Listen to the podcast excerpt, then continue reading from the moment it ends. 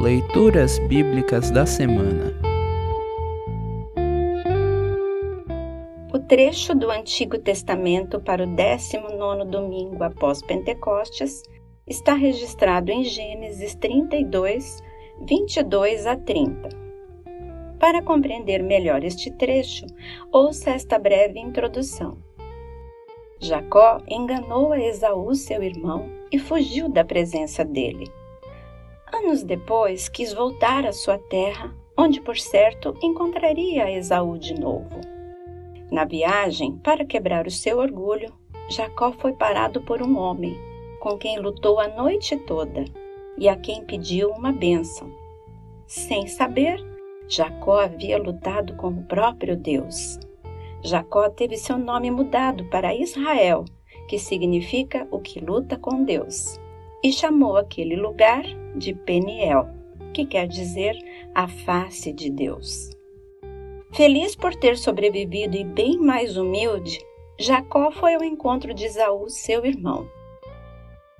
Ouça agora Gênesis 32, 22 a 30.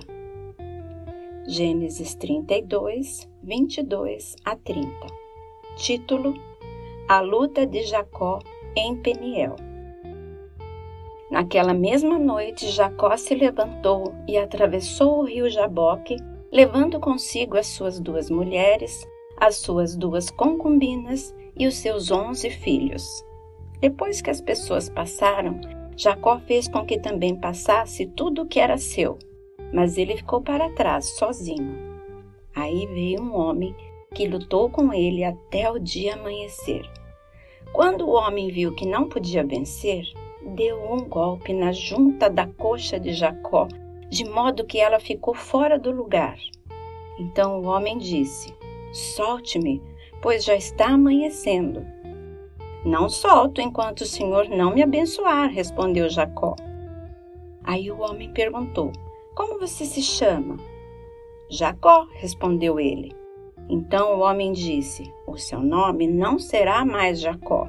Você lutou com Deus e com os homens, e venceu.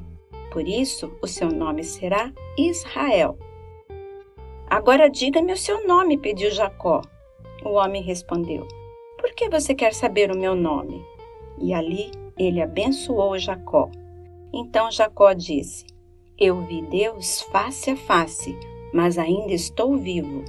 Por isso ele pôs naquele lugar o nome de Peniel Assim termina o trecho do Antigo Testamento para esta semana. Congregação Evangélica Luterana Redentor Congregar, Crescer e Servir.